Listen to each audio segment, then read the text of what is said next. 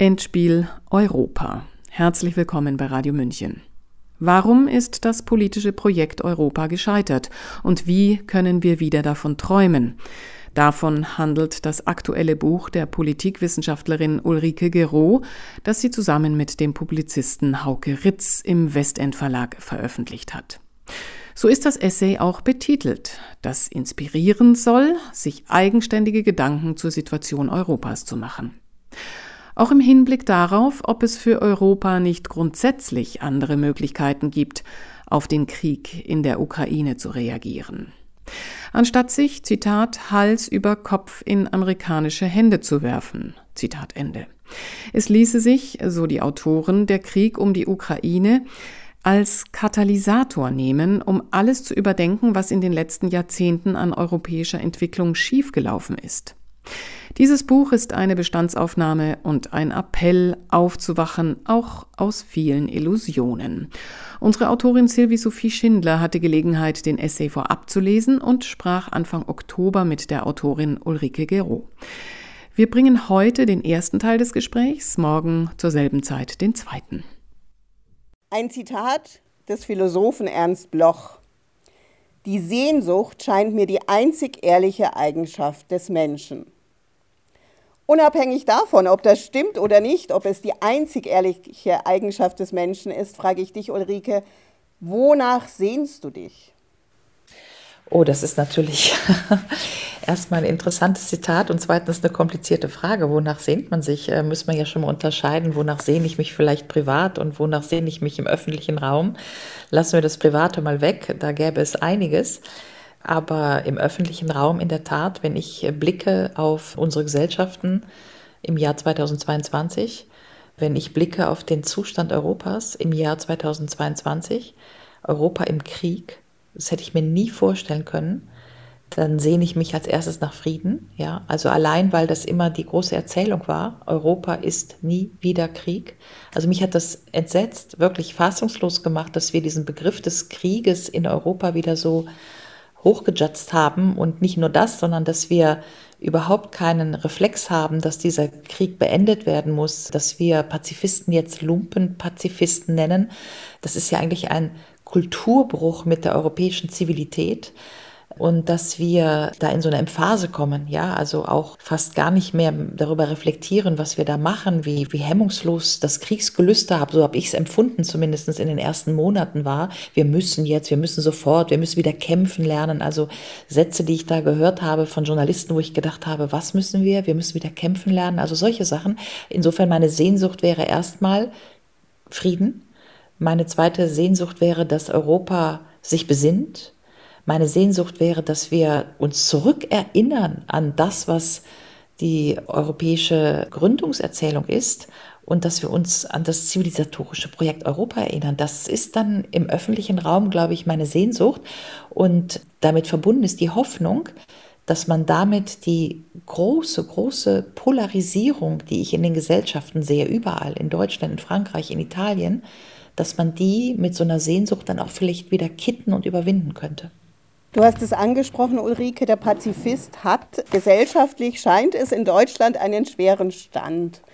Abgeleitet aus unserer Geschichte, aus unserer deutschen Geschichte, würdest du es so formulieren, sind wir verpflichtet, Pazifisten zu sein? Naja, verpflichtet ist wahrscheinlich der falsche Ausdruck. Das, was man, glaube ich, sagen kann, ist, dass wir in so einer Art historischen Schlaufe sind und so eine Art Wiederholung haben. Ja, also Stefan Zweig und so, äh, Werfel, die haben das ja auch alles sozusagen vor dem Ersten und vor dem Zweiten Weltkrieg gespürt und zu Papier gebracht. Ja, also wer Bedenken äußert am Krieg, der stört das patriotische Geschäft. Das heißt also, dass man vor dem Krieg gar nicht mehr warnen darf, weil man eben in so einer Phase der Aufhitzung ist. Die Pazifisten sind die Landesverräter, weil sie nicht patriotisch sind. Und das ist ja eigentlich ein wiederkehrendes Motto. Also man muss sich schon daran erinnern, dass das eigentlich genau die Parolen waren, mit denen man 1914, 18, 39 sozusagen die Leute gegeneinander aufgebracht hat. Ja, also Patriotismus, Nationalismus, wir müssen die besiegen und so weiter. Und dazu gibt es ja Analysen. Ne? Anne Morelli ist eine belgische Historikerin, Wissenschaftlerin, die hat ja die zehn Punkte der Kriegspropaganda ausreichend analysiert. Also wie passieren solche emotionalen Aufheizungen, also für das Gute, für das Wahre. Wir müssen jetzt verteidigen. Wer kein Patriot ist, ist Landesverräter und so weiter. Das sind ja Mechanismen eigentlich von Kriegspropaganda, über die man eben genau das vergisst dass die anderen, die, der sogenannte Feind, dass die im Zweifelsfall auch keinen Krieg wollen, dass die, die kämpfen, immer sozusagen das Volk ist, ja, und nicht die Generäle. Also es gibt ja dieses schöne Lied von Boris Vian, der Deserteur. Das ist ja so ein französischer Erinnerungsort eigentlich, dieses Lied, wo er nochmal klar macht, kein Volk möchte freiwillig in den Krieg ziehen. Also es wird eigentlich immer dafür aufgewiegelt. Und es sind natürlich Mechanismen der Propaganda. Und dass das heute nochmal so passiert, wo wir doch eigentlich unser europäisches Zivilisation zivilisatorisches und auch das politische Projekt Europa darauf aufgebaut haben, nie wieder Krieg, das wiederum trifft mich einfach ganz besonders. Ja, das verstehe ich. Was wäre jetzt das Dringendste, was wir zu tun hätten? Das sind Friedensverhandlungen, auf jeden Fall die Waffen schweigen lassen. Das sind ja Forderungen, die ich auch von dir gehört habe. Bertha von Suttner, ja, ich bin ja an der Universität Bonn, da ist ja der Bertha von Suttner Platz, sie hat ja glaube es war 1916, den Friedensnobelpreis dafür bekommen, dass sie auch inmitten von, ich sag mal, lärmendem Kriegsgeheul, meistens von Männern, als Frau gesagt hat, die Waffen nieder. Erstmal die Waffen nieder, weil mit mehr Waffen schafft man schon mal keinen Frieden. Mit mehr Waffen verbindet man immer den Sieg. Noch ein bisschen mehr Waffen und noch die nächste Schlacht und dann nochmal das erobern. Dann können wir vielleicht Verhandlungen machen, ja. Dann haben wir unsere Basis für Verhandlungen so, so weit ausgebaut, dass wir dann vielleicht verhandeln können. Und gegen diese noch das, noch das, noch das Mentalität, das kennt man ja vielleicht auch aus dem eigenen Leben, ne? noch das, noch das, noch das und dann mache ich aber äh, Entspannung oder so. Und das halte ich für falsch. Also das heißt ja eigentlich, dass man sozusagen in eine Position der Überlegenheit kommen möchte. Es heißt, dass man von einer siegerischen Position heraus verhandeln möchte und dass man eben nicht einfach nur verhandeln möchte, um jetzt sofort den Krieg zu beenden. Es heißt auf jeden Fall mehr Waffen, mehr Krieg. Und ich vergleiche das immer, obwohl es natürlich, ich hoffe, man haut mir diesen Vergleich nicht sozusagen um die Ohren. Ja, Vergleiche hingen ja immer. Aber ich habe einfach zwei Jungen großgezogen. Und ich erinnere mich, dass wenn die mit Legosteinen dann gespielt haben und irgendwann fingen sie halt einen Streit an über irgendeinen Legostein, dann konnte das ganz schnell entgleisen und dann konnten die nicht mehr aufhören. Die haben sich dann so reingesteigert. Am Anfang war es halt nur ein Legostein und dann war es ganz viel. Und am Ende war immer nur, der hat aber angefangen, der hat aber angefangen. Und ich habe dann eigentlich als Mutter, und ich glaube, da bin ich nicht die einzige Mutter, deswegen auch Bertha von Suttner, ja, die weibliche Stimme, ich habe dann immer nur gesagt, es ist egal, wer angefangen hat. Wir hören jetzt erstmal auf. Erstmal wird aufgehört mhm. und dann gucken wir uns an, wie wir den Konflikt lösen. Und ob das jetzt eine weibliche Attitüde ist oder wie auch immer, ich glaube, das war so ein bisschen auch dieses Bertha von Suttner, die Waffen nieder, erstmal die Waffen nieder. Und wenn man das getan hat, dann hat man ja genau Zeit zur Besinnung. Was ist denn das Kriegsziel? Ist das der Sieg, der militärische?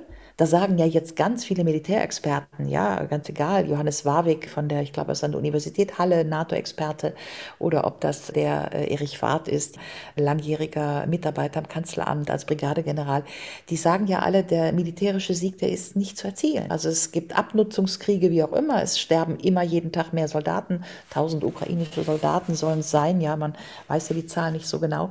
Also einerseits wird die Zivilgesellschaft verletzt und geschädigt und stirbt oder es gibt ganz viele Opfer und Tote. Dann gibt es die Soldaten, die sterben. Das heißt, was ist das Ziel? Also für welche Gebietseroberung, für welche sozusagen siegerische Position? Wenn der militärische Sieg, wie die Experten sagen, gar nicht zu erzielen ist, ist ja die Frage, warum muss der Krieg dann verlängert werden? Ja? Und um Besinnung zu haben, also um zu Sinnen zu kommen, sich diese Fragen nochmal zu stellen, wäre ja der Waffenstillstand die geeignetste Situation, denn dann könnten wir uns nochmal fragen, wie realistisch ist denn jetzt dieses Ziel der territorial geeinten Ukraine? Wird die Krim zur Ukraine zurückkommen? Ist das ein realistisches Ziel?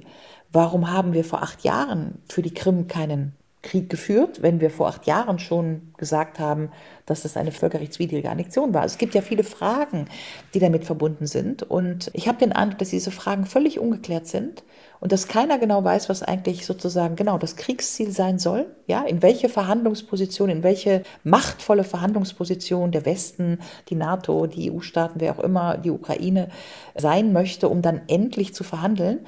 Und insofern würde ich das nochmal gerne sagen, die Waffen nieder, Und dann haben wir Zeit für Besinnung, um uns diese ganzen Fragen nochmal zu stellen und mal zu prüfen, wie realistisch denn diese Fragen und ihre Antworten darauf sind.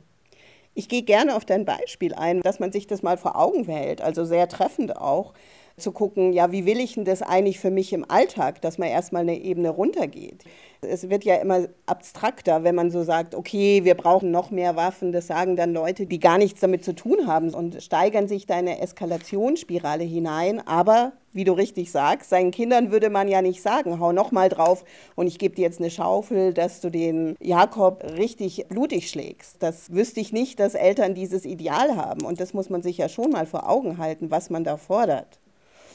Ja, zumal wir ja jetzt, und das ist ja nicht neu, die nukleare Entgleisung ist ja seit längerem Thema und dass die überhaupt sozusagen sehenden Auges in Kauf genommen wird. Das allein, die britische Außenministerin Liz Truss hat ja diesen I can imagine to push the bottom.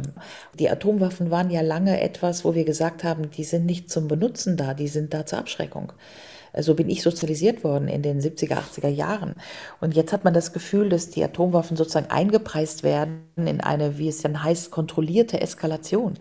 Das ist ja schon eine Contradictio in ejecto, ja, weil eine Eskalation ist nie kontrolliert. Und deswegen heißt es Eskalation. Also, dass man da etwas treibt, was man nicht mehr einfangen kann. Das scheint ja das Entsetzen von vielen zu sein. Und was mich dann einfach wirklich nur wundert, ist, dass man zurück zu Europa, was machen wir nach Europa, sich da so hemmungslos kriegslüstern zu verhält, dass das jetzt alles so notwendig, so richtig, so unbedingt alternativlos ist und wir die Reflexe, die wir doch lange in Europa hatten, also ich muss ja gar nicht zurückgehen zum Vietnamkrieg 60er Jahre und die ganzen Demonstrationen und der Mai 68 oder eben Irak 2003, wo wir in London, Paris, Berlin 200, 300.000 Leute auf der Straße hatten gegen den Einmarsch der USA in den Irak und man jetzt irgendwie das Gefühl hat, der heutige europäische Reflex ist also, dass ich mir einen Ukraine-Button auf das Revers hefte und sage, wir müssen wieder kämpfen. Da ist ja irgendwas passiert, auch, ich sage mal, fast philosophisch oder in der Art und Weise im Selbstverständnis Europas. Und deswegen habe ich ja in das Buch, was jetzt in Druck ist, habe ich ja hineingeschrieben, mein erster Reflex wäre gewesen, dass wir an allen Balkons in Europa Friedenstauben hängen haben. Die blaue Flagge mit den zwölf Sternen, die Europafahne mit einer Friedenstaube oder meinetwegen die ukrainisch-russische Fahne geteilt und dann die Friedenstaube drüber. Das findet aber nicht statt. Und das finde ich eigentlich nur merkwürdig, also befremdend auch, aber erstmal auch erstaunlich. Vielleicht kann ich da eine Anekdote zu erzählen. Ja, es gab nämlich tatsächlich eine Kunstaktion in Wien, die wollten genau das machen. Die hatten irgendwie Plakate gedruckt, da war so die halbe Seite war die ukrainische Fahne und die andere war die russische Flagge und da drauf war eine Friedenstaube. Und irgendwie hat ein ukrainischer Verein von Wien eingegriffen und hat irgendwie erwirkt, dass die im städtischen Raum nicht gehängt werden dürfen. Und das fand ich sehr merkwürdig. Ja. Und diese Hoffnung oder auch diese Sehnsucht ist ja tatsächlich, wie du es ja auch schon angesprochen hast, eine sehr, sehr alte. Thomas Manns Zauberberg endet mit der verzweifelten Hoffnung angesichts des Blutbads des Ersten Weltkriegs mit dem Satz, der, finde ich, eine Aufforderung auch beinhaltet, wird aus diesem Weltfest des Todes, auch aus der schlimmen Fieberbrunst, die rings den regnerischen Abendhimmel entzündet, einmal die Liebe steigen. So, und angesichts dessen ist es wirklich seltsam, dass wir uns nicht mehr um, was auch immer dann Liebe ist in der Definition, um Frieden, um Liebe, um Zuwendung, um Wärme, um Deeskalation bemühen. Ja, die ganze Menschheitsgeschichte kennt es, wie Kriege stattfinden, wie Kriege ausgehen, dass Kriege immer Tote bedeuten. Da gibt es nicht gut oder böse. Ein Toter ist ein Toter. Und damit ist die Diskussion gesetzt, finde ich. Und die Frage ist tatsächlich, wie kommen wir jetzt in eine neue, also ich sehe auch in deinem Wort Besonnenheit einen Aufforderungscharakter. Nur ist die Frage, ist die Menschheit dafür bereit? Naja, die Frage halte ich für sehr kompliziert und den Menschen kann man nicht ändern. Also man kann ihn natürlich erziehen, man kann ihn auch motivieren vor allen Dingen. Ja, man kann ihn bilden, man kann ihn motivieren, sozusagen an sich zu arbeiten, auch an seinen schlechten Charakterzügen zu arbeiten. Das ist ja eigentlich das Ziel jeder guten Erziehung, dass man die Menschen damit nicht strukturell ändert und dass es immer irgendwie so ein Yin-Yang, Gut und Böse und dass das Gute auch nicht ohne das Böse existieren kann. Ich glaube, das können wir jetzt mal philosophisch setzen. Insofern glaube ich tatsächlich, dass eine Welt ohne Kriege leider, leider, leider eine Utopie Ideologie ist, sondern irgendwie gibt es ja immer Kriege. Der Punkt ist eigentlich sowieso schon, was bezeichnen wir denn als Krieg? Vielleicht mal diese kurze Reflexion. Wir haben jetzt wieder einen heißen Krieg auf europäischem Territorium. Die EU-Staaten sind alle offiziell noch nicht in dieses Kriegsgeschehen daran beteiligt, aber natürlich indirekt ja Waffenlieferungen, teilweise sind ja Elitetruppen schon vor Ort und so weiter. So. Trotzdem ist dieser Krieg auf dem europäischen Kontinent und es ist ja immerhin mal interessant zu bemerken, dass zwei Weltkriege vom europäischen Kontinent ausgegangen sind. Ja, die haben ja beide Weltkriege des 20. Jahrhunderts auf europäischem Kontinent begonnen. Dann hatten wir doch eigentlich jetzt das 20. Jahrhundert nach dieser Katastrophe zwischen 1914 und 1945 hatten wir im Prinzip die Blockkonfrontation, also den Kalten Krieg. Das war schon der dritte Krieg, der war nicht mehr heiß, aber schon kalt. Und wir haben also die heißen Kriege aus Europa wegbekommen hatten also schon Frieden, aber so einen geeisten Frieden. Es war ja ein kalter Krieg, also auch ein geeister Frieden, sag ich mal. Und trotzdem hat ja Krieg stattgefunden. Wir haben ja in der gleichen Zeit zwischen 1949 und heute, ich weiß nicht, es sind, glaube ich, laut UNO-Daten irgendwas wie 400 oder 472 Kriege irgendwo anders, als Stellvertreterkriege natürlich, stattgefunden die ja eigentlich äh, die Externalisierung dieser Blockkonfrontation waren. USA, Sowjetunion, die sich sozusagen im heisernen Vorhang, die Mauer durch Europa, die Mauer durch Berlin, da so stabilisieren halt in diesem Kalten Krieg. Keiner zuckt, Khrushchev, diese Krise genau vor 60 Jahren, auch damals schon diese Konfrontation von Atomwaffen und die beiden Supermächte kriegen es noch hin, diese Kuh vom Eis zu bekommen, Schweinebucht, alle erinnern sich. Trotzdem finden halt hunderte von Kriegen statt, ja, die entweder von den USA, von den Russen angezettelt werden und das sind ja eigentlich Stellvertreterkriege, die immer im Nahen Osten oder in Afrika oder sonst wo in Kuba stattgefunden haben, um Gebietseroberungen, um Sicherheitszonen abzustecken, Einflusszonen abzustecken und so weiter. Und darüber hinaus haben ja im Grunde Wirtschaftskriege auch ständig stattgefunden. Also was bezeichnen wir als Krieg im 21. Jahrhundert, wäre schon mal die erste Frage. Und die zweite Frage, die damit einhergeht, ist, wieso kommen denn jetzt ausgerechnet im 21. Jahrhundert, wo wir Cyberkriege erfunden haben, also Computerkriege, Informationskriege, Drohnenkriege, jetzt auf einmal so ein heißer Krieg zurück. Das finde ich auch relativ äh, fast absurd, dass wir auf einmal wieder mit dem Begriff der schweren Waffen, Ringtausch von schweren Waffen, auf einmal sind es doch wieder die Panzer und man ist fast 1914 bei so einer Maginot-Linie, also irgendwie sowas statisches, schweres Metallpanzer wo wir doch eigentlich im 21. Jahrhundert, wenn wir schon von Krieg sprechen, den Krieg ja schon asymmetrisch, das ist ja in der Literatur, in der Politikwissenschaft, sind die asymmetrischen Kriegsformen längst beschrieben, also die nicht mehr territorialen Kriege, die Cyberkriege im Internet, die Wirtschaftskriege und so weiter. Auch das finde ich fast anachronistisch. Und auch darüber wäre es ja mal interessant nachzudenken, wenn Europa sich besinnt, was machen wir denn da eigentlich? Ja, und es gab ja immer wieder Momente des Aufatmens, der Besinnung, der Hoffnung. Also wir blicken ja 100 Jahre zurück auf den 16. April, Rapallo. Da wurde ja in den Verträgen festgelegt zwischen Russland und Deutschland. Unter anderem steht da geschrieben, die beiden Regierungen werden die wirtschaftlichen Beziehungen der beiden Länder in wohlwollendem Geiste entgegenkommen. Und jetzt, 100 Jahre später. Ja? Ja, also erstmal ist auch das Interessante, weil Rapallo war halt der deutsche Vertrag, aber äh, ich habe studiert in den 80er Jahren bei Renata Fritsch-Bornasel, ja, meine damalige Lehrerin. Die hatte ein sehr schönes Buch geschrieben, die konnte fließend Französisch und Russisch und Deutsch, war eine Deutsch-Französin, Fritsch-Bornasel. Rapallo, ein französisches Trauma. Das ist ja interessant. Wer macht die europäische Geschichte, beziehungsweise wenn die Deutschen sich zu gut mit den Russen verstanden haben, gab es immer ein französisches Trauma. Das kann man eigentlich über das gesamte 20. Jahrhundert nachzeichnen. Man kann ja sehen, Rapallo, die Franzosen fingen an, so ein bisschen aufgeregt zu werden, verstehen sich die Deutschen zu gut mit Russland. Dann kommt 1938 Hitler-Stalin, ja, Stalin-Pakt mhm. und wieder denken die Franzosen, oh Gott, was passiert da? Und dann später nochmal, jetzt natürlich nicht wie Hitler-Stalin, aber auch die Ostverträge in den 70er Jahren waren wieder so ein Ding, dass im Grunde die Franzosen gedacht haben, das ist mir zu nah. Wo sind wir da? Also was ist sozusagen der französische Part in dieser deutsch-russischen Verständigung? Aber bleiben wir mal bei dem, was der Rapallo-Vertrag war. Im Grunde war der ja ein Template, also eine Vorlage, wie sagt man, eine Blaupause für das, was nachher in Europa passiert ist. Denn auch die deutsch-französischen Verträge, der Élysée-Vertrag, die europäischen Verträge, der Schumann-Plan, war ja Kohle und Stahl 1950, war ja eigentlich nichts anderes als die Idee, dass man über wirtschaftliche Integration und Kooperation Frieden schafft. Also die Europäische Gemeinschaft für Kohle und Stahl hat ja genau das zum Ziel, dass wir, wenn wir Kohle und Stahl vergemeinschaften, kann kein Land mehr Panzer bauen und dann kann kein Land mehr alleine schwere Waffen bauen und dann kann man sich nicht mehr bekriegen.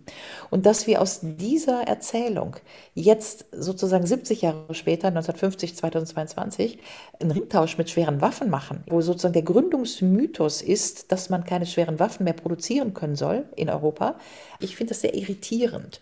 Und die Idee, dass man über sogenannte Spillover-Effekte, ja, neofunktionale Theorie und so, über wirtschaftliche Kooperation eigentlich Strukturen des Friedens schafft, die man dann auch nicht mehr rückgängig machen kann, weil man dann wirtschaftlich so verflochten ist. Und dass wir das jetzt alles auflösen, dass wir sozusagen die Kooperation, auch die wirtschaftliche Kooperation mit Russland jetzt sagen, wir durchschneiden wollen, weil wir jetzt ja Sanktionen machen und Russland muss jetzt abgetrennt werden und wir dürfen auch diese Ressourcen nicht mehr nehmen und das Gas nicht mehr und Pipelines äh, dürfen nicht mehr funktionieren. Das alles ist ja sehr irritierend, weil es ist ja eigentlich konträr zur europäischen Erzählung, konträr zu der Basis, auf der wir das europäische Friedensprojekt aufgebaut haben. Und das alles ist ja auch das große Thema von meinem neuen Buch, was ich mit Hauke Ritz jetzt gerade verfasst habe. Deswegen nennen wir das auch Endspiel Europa. Darauf wollte ich jetzt haben, gerade kommen, Ulrike. Genau, das wird im Westend Verlag erscheinen am 24. Oktober.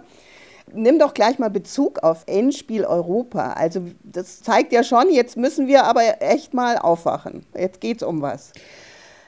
Ja, genau. Aufwachen, sozusagen, deswegen Endspiel aufwachen im Sinne sich besinnen, zurück zu den alten Zielen. Ich habe das ja jetzt aufgeführt, also dass wir sozusagen aus einer Erinnerungskultur des Friedens in Europa kommen, aus einer Erinnerungskultur der wirtschaftlichen Kooperation, aus einer Kultur, dass wir Wirtschaftsstrukturen der Integration so schaffen, dass wir keine Waffen bauen können, damit wir uns nicht mehr bekriegen können. Aus einer Struktur übrigens auch des Föderalismus, aus einer Struktur, dass Europa die Überwindung der Nationalstaaten sein sollte. Das ist ja auch die ganz große europäische Erzählung wir wollen den Krieg zwischen den Nationen verhindern und deswegen binden wir sie ein in eine europäische föderale Ordnung. Das war dieses politische Projekt Europa. So, und was passiert jetzt? Das ist aber ein also großes Diskussionsmoment. Ne? Sollen die Nationalstaaten aufgelöst werden oder nicht? Also das weißt du ja aus äh, Das ist ein Erfahrung. großes Diskussionsmoment. Ja. Wir diskutieren das seit ewig und drei mhm. Tagen, aber wenn man sozusagen das Europäische Manifest von Ventotene liest, das Manifest der Antifaschisten von 1941, mhm. dann steht da, ich glaube, als letzter Satz irgendwie drin, dass Europa zu seiner wahren Bestimmung nur kommen kann, wenn alle Völker Europas in einer Demokratie geeint sind, jenseits von nationalstaatlichen Grenzen. Ja, und das haben die 1941 mit den Russen gemeint. Da waren die Russen nicht ausgeschlossen, auch nicht die Osteuropäer. Also die haben ja 41 sozusagen die eisernen Vorhang noch nicht voraussehen können. Und natürlich ist das eine große Diskussion. Was ist überhaupt der Nationalstaat? Ist das jetzt Identität, Herkunft? Sind wir die Deutschen?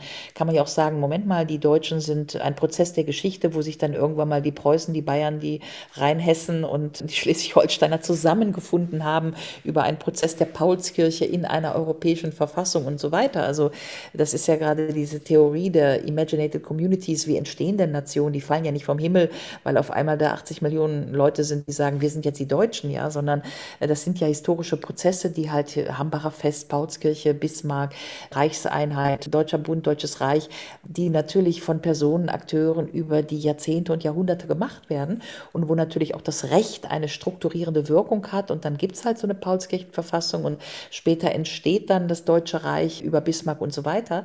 Das heißt, Nationen fallen ja nicht vom Himmel und deswegen sind ja Nationen auch Konstrukte und äh, historisch gemacht und sind ein bisschen mehr als nur Identität. Natürlich braucht man eine kulturelle Grundierung, um zu sagen, wir landen am Ende mal in der gleichen Nation.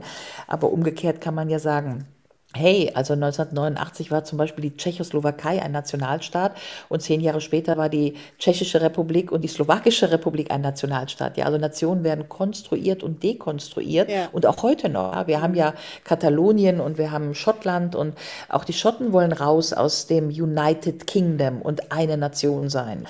Und jetzt haben wir die Ukraine und da gibt es ja mindestens mal so drei unterschiedliche, sage ich mal, Regionen. Ja, das Donbass, die russischsprachigen Gebiete, die die auch immer autonom sein wollten.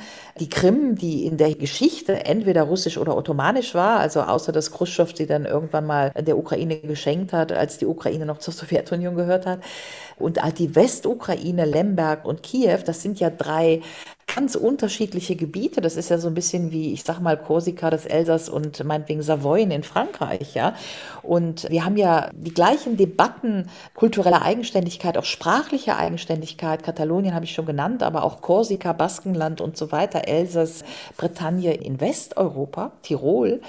Und in diesem Ukraine-Krieg, wo wir doch wissen, dass diese ganzen Regionen eigentlich eine föderale Struktur brauchen, die sie überwölbt, damit jede dieser regionalen Einheiten in ihrer Sprache, ihrer kulturellen Eigenständigkeit sozusagen demokratisch sein kann und irgendwo geschützt ist. Jetzt müssen wir also unbedingt eine ukrainische nationale Integrität fast erzwingen, kriegerisch, wo die Krim des Donbass und die Westukraine unbedingt sozusagen die geeinte nationale Ukraine sind. Ja, und das scheint mir wirklich nicht historisch tragbar.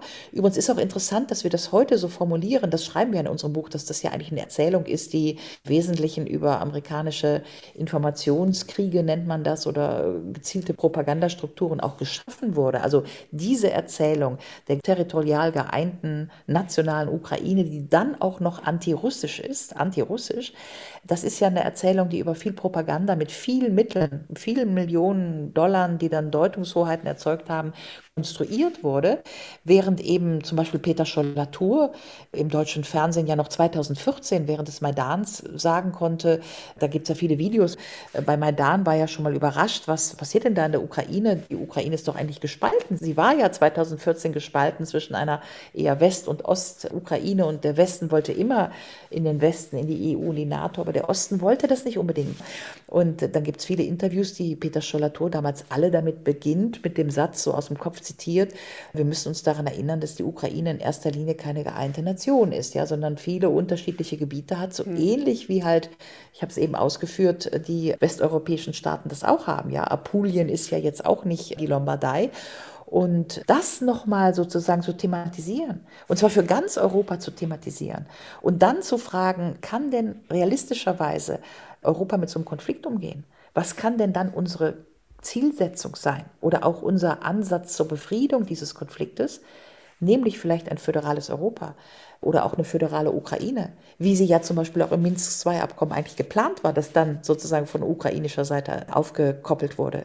Das fände ich jetzt mal die wichtigen Fragen und wir haben versucht, diese Fragen in diesem Buch Endspiel zu thematisieren. Warum? Weil wir wollten genau das, wir wollten zu den eigentlichen Fragen Europas zurück und das ist, heißt jetzt Europa Frieden und wenn ja, welcher Frieden? Welche Friedensordnung für den gesamten Kontinent mit Russland zusammen? Geht überhaupt eine kontinentale Friedensordnung ohne Russland? Überlebt Europa es, von Russland abgeschnitten zu werden? Was heißt eine föderale Ordnung? Was heißt Nationalstaat? Muss der Nationalstaat überwunden werden? Lohnt es sich, für seine Einheit zu kämpfen? Haben wir da nicht die Lehren aus der Geschichte des letzten Jahrhunderts gezogen? Das sind die ganzen Fragen, die wir nochmal auf den Tisch legen wollten, um zu sagen, hey, dieser Krieg in der Ukraine, das ist nicht nur dieser heiße Krieg, der jetzt nach Europa zurückgekommen ist. Kriege sind immer ganz schrecklich, ja, sondern es ist eigentlich auch wie so ein Fratze-Spiegel, die Europa nochmal vorgehalten bekommt, um sich mal zu fragen, sagt Europa, wer oder was bist du eigentlich? Was willst du? Genau, und was sind auch so unsere Wurzeln? Also was ich sehr, sehr schön finde in diesem Buch, es hat mich besonders berührt, ist diese Karte, die erwähnt von Europa von 1534. Ja, bis zum 500. Geburtstag ist noch ein bisschen Zeit, wie ihr schreibt, sich an die Heilung der Europa zu machen. Beschreibt doch mal für alle, die diese Karte nicht kennen, ich kannte sie vorher auch nicht, was die zeigt. Ja, also die Karte zeigt eine Königin, die Königin Europa. Und diese Königin Europa ist erstmal eine Frau. Ich finde es auch immer, dass wir uns daran erinnern, dass Europa eine Frau ist. Ja, eine schöne Frau, eine Königin, äh, die phönizische Prinzessin auf dem Stier Zeus. Also der ganze Mythos der Europa ist, dass Europa erstmal weiblich ist und ganz ist und einen weiblichen Körper hat. Und diese Karte zeigt die Europa, der Kopf ist Spanien und diese Krone hängt so in den Atlantik hinein. Und dann ist sozusagen der Leib der Europa ist also oben oben dann die Brust ist Frankreich, Francia. Das Herz ist nicht unwichtig, ist Deutschland, Germania. Und dann gibt es so ein ausraffendes Kleid, also das königliche Gewand eigentlich. Die Europa hat natürlich zwei Arme. Der rechte Arm ist Italien, ja, der hält den Caesaropapismus, also den Reichsapfel, die Einheit von Kirche und Staat. Und der linke Arm ist so ein bisschen Dänemark und da hängt dann so Großbritannien dran wie so eine Kugel. Aber in diesem Gewand sind halt alle europäischen Völker Europas vereint. Also da sind dann die Bulgarier und die Albanier und die Polonier und die Griechier und eben auch die Russier. Die sind also alle in diesem Gewand und das Gewand, die Falten enden so kurz hinter Moskau und am Bosporus. Und da sieht man schon sehr schön eigentlich, was damals 1534, die Karte ist von 1534, was damals halt so cum granusalis zum europäischen Kulturraum gerechnet wurde. Also man kann eigentlich sehen, das war ja früher auch Ostrom, Westrom, Konstantinopel, Byzanz und sozusagen Europa endet am Bosporus. Während die heutige Türkei ist auch West- und Osttürkei. Ja, also es gibt halt Teile der Türkei, auch ein Teil von Istanbul, die sind ja an dieser Brücke da, genau am Bosporus, die die Westtürkei sind und die haben ja auch eine große Sehnsucht und Bestreben, nach Europa zu kommen. Aber dann gibt es eben eine Osttürkei, Anatolien, wie auch immer, die ans Schwarze Meer grenzt, wo man dann eben fragen kann, was ist das für ein Grenzraum? Und das macht dann natürlich so heutige nationale Zuordnungen. Das ist jetzt die Türkei in den heutigen Grenzen, weil früher war halt die Türkei, das Ottomanische Reich und so weiter. Das macht halt dieses Denken. Jetzt haben wir da die Türkei in diesen Grenzen und diese Türkei muss jetzt Mitglied der EU werden. Dieses Denken ist halt so schwierig, wenn wir uns mal diese alten Karten vor Augen führen. Das gilt für die Ukraine genauso. Weil natürlich ist die Ukraine, wenn wir heute über Lemberg, das Donbass und die Krim reden, die ist ja in dieser Karte im Leib der Europa drin, aber eben nicht als Nationalstaat. Und das, glaube ich, ist ein bisschen die Imago dieser Karte. Also erstmal, dass Europa geeint ist, dass Europa nicht zwischen Ost und West gespalten werden darf, dass die Europa fest mit ihren Beinen auf dem russischen Boden steht. Das ist ja eine ganz wichtige Allegoration. Also sie steht ja nicht auf dem Atlantik, ja, man hätte das ja auch anders zeichnen können. Aber nein, sie steht mit den Beinen auf dem russischen Boden. Das heißt, sie braucht auch diesen Boden. Und wenn man sich diese Karte anguckt, kann man ja mal überlegen, ist das dann so klug, heute so eine Sanktionspolitik zu machen? Ist das so klug, den europäischen Kontinent durchzuschneiden und zwar oben eigentlich vom Baltischen Meer jetzt runter bis zum Schwarzen Meer?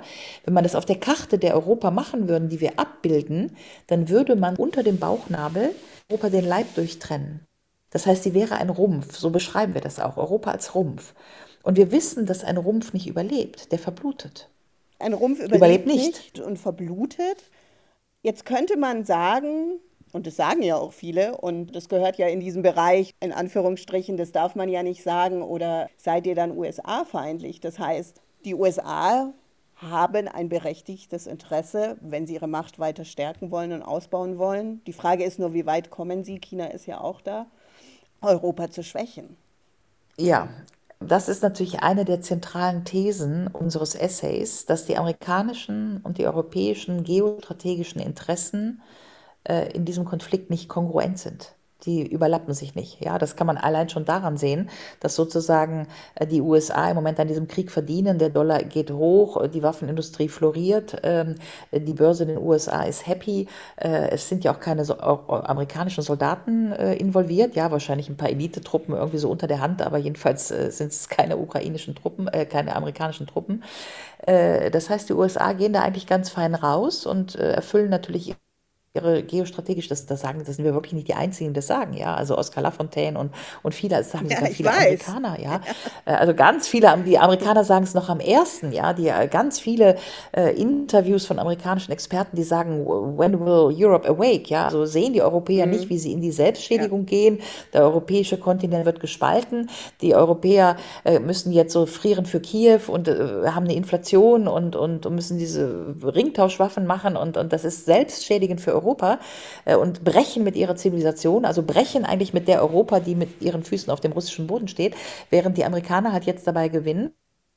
Und dieser Krieg nutzt natürlich, also der Rubel geht gerade auch nach oben. Das ist ja schon mal die mhm. erste Frage, ob diese Sanktionspolitik irgendwie wirkt. Das wird ja so erzählt, noch ein bisschen. Und dann hat man Russland jetzt sozusagen äh, mit der Sanktionspolitik besiegt. Ich glaube, das ist ein Irrglaube. Das äh, äh, da stellen wir auch in unserem Buch dar, dass natürlich ein Land, was solche Ressourcen hat und Schätze hat und wo Bodenschätze hat, dass man das nicht mit einem Wirtschaftskrieg besiegen kann. Ja, der, das hat ja Sarah Wagenknecht auch in mehrfachen Interviews ausbuchstabiert, mhm. dass man den Krieg gegen Russland nicht dadurch gewinnt, dass man sich selber schädigt. Ja, und damit hilft man ja auch der Ukraine nicht. Also wenn wir sagen, wir wollen der Ukraine ja helfen, wir wollen ja eine demokratische, geeinte europäische Ukraine oder selbstentscheidende Ukraine. Ich, ich habe ja überhaupt nichts dagegen, aber dann ist ja unser Diskussionsangebot zu sagen, aber das können wir doch alles haben, wenn wir eine kontinentale Friedensordnung mit Russland machen. Und in dieser Friedensordnung hat halt die Ukrainer genauso ihren Platz wie die Bulgarier, die Grekier und so weiter in diesem eben erwähnten Kleid der Europa in einer föderalen Struktur.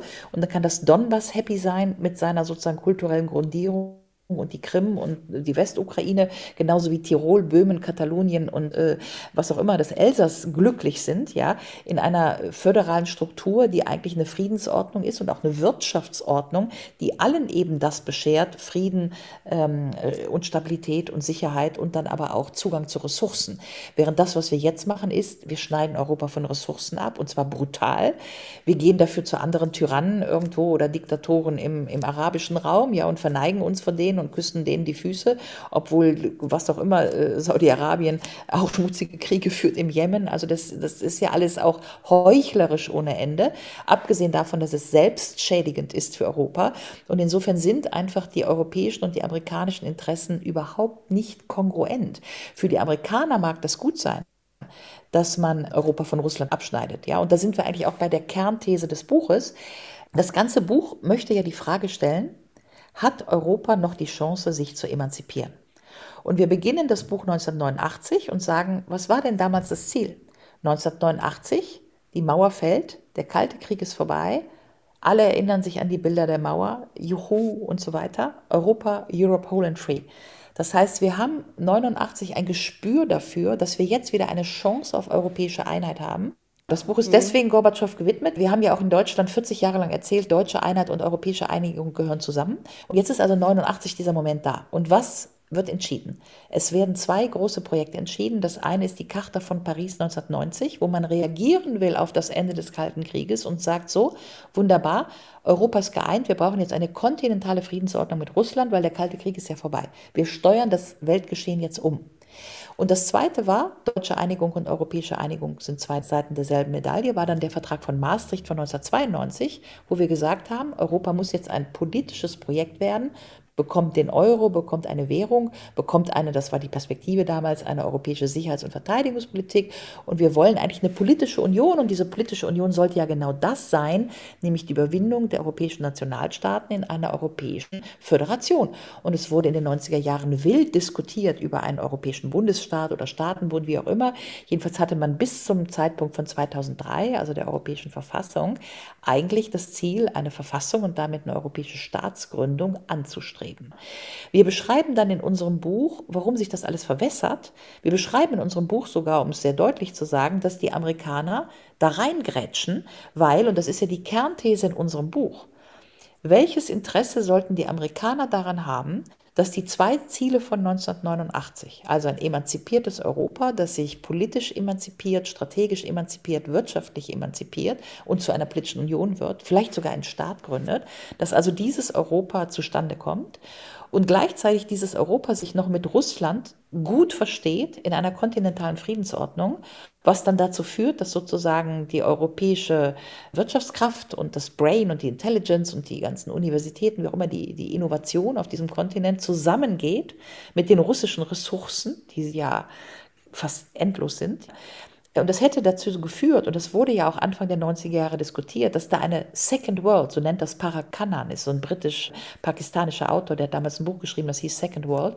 dass da so eine zweite Welt entsteht. Ja? Also eine zweite Welt, die sich sozusagen von Amerika abkoppelt, weil Europa und Russland zusammen hätten ja alles gehabt. Ressourcen, politisches Potenzial, Strategiefähigkeit, Innovation, was auch immer, Kultur, so.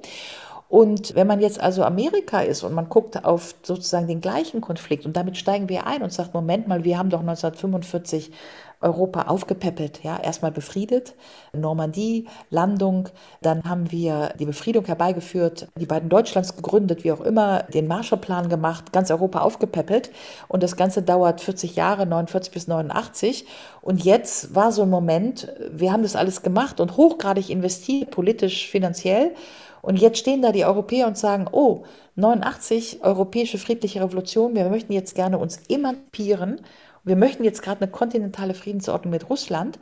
Da kann ich mir schon vorstellen, das ist ja überhaupt keine Böswilligkeit, dass von amerikanischer Seite aus gesehen da gesagt wird, Moment mal, Aber das ist ja jetzt eigentlich nicht, was wir im Blick hatten. Ja? Und deswegen beschreiben wir ja in den 90er Jahren, wie sich sozusagen die strategische Sicht auf die Dinge, aber auch die Interessen und Wünsche dessen, was für die Europäer 89 der Traum war oder das Ziel und was für die Amerikaner 89 das Ziel war, dass das von Anfang an, eigentlich seit 90, 91, 92 auseinanderläuft. Und das, wenn man das dann beobachtet, das ist ja unser Buch, wir haben ja dann ein Kapitel geschrieben, die 90er Jahre, die Nullerjahre, die 2010er Jahre. Und wir beschreiben halt in diesen einzelnen Kapiteln, wie sehr sich die europäischen und die amerikanischen Interessen auseinanderdividieren in den 90er Jahren, wie sehr also schon die Amerikaner auch in den 90er Jahren irgendwie sagen, oh, das emanzipierte Europa ist das so unbedingt unser Ding. Auch den Euro finden die Amerikaner jetzt nicht unbedingt prickelnd. Ja? Also wer findet es schon prickelnd, Konkurrenz zu bekommen, also Konkurrenz zum Dollar? Und dann beschreiben wir für die Nullerjahre wie die Europäer ja ihre großen Projekte zunächst mal schaffen. Also wir bringen ja Schengen auf die Schiene, den Binnenmarkt, den Euro, die europäische Verfassung, die dann später zwar scheitert, aber les grands projets européens, Jacques Delors hat immer von le grand projet européen gesprochen und kurz nach dem Millennium sind die ja auch alle da, diese Projekte. So, und dann kippen die irgendwie weg. Mein Co-Autor Hauke Ritz sagt dann immer, diese Projekte werden abgegleist. Also wie wenn man so leere Waggons da auf so einem Schienenbahnhof da irgendwie auf so ein Abstellgleis führt, ja, die werden abgegleist. Und wir beschreiben halt in unserem Buch, dass die Amerikaner an dieser Abgleisung eine große Rolle spielen. Ja? Also dass sie sozusagen natürlich undercover, aber eigentlich ja. kein Interesse hatten, weder an der politischen Union noch an der Befriedung mit Russland und dass deswegen diese Projekte über viele Propagandatechniken und so weiter wird halt Russland schlecht geredet. Genau. Äh, werden also, die Osteuropäer. Ne? Das ist, das ist sicher ein, ein, ganz, nein, bin dir jetzt reingekrätscht, aber mir ist das ein ganz wichtiger Punkt, diese Propagandatechnik. Eine wichtige These, der auch nachgeht, auch im Detail, Kriege fangen in der Presse an sagt Sylvie Sophie Schindler und wird im zweiten Teil des Gespräches, das Sie morgen zur selben Zeit hören können, die Frage der Propaganda noch einmal aufwerfen, die im Beispiel Ulrike Gero bis in ihre persönliche Öffentlichkeitswirksamkeit hineinreicht. Das war also der erste Teil zu Ulrike Geros neuem Buch Endspiel Europa, warum das politische Projekt Europa gescheitert ist und wie wir wieder davon träumen können, das sie mit dem Publizisten Hauke Ritz verfasst hat und im Westend Verlag veröffentlichte. Mein Name ist Eva Schmidt. Ich wünsche uns viel Mut zum Frieden. Ciao, Servus.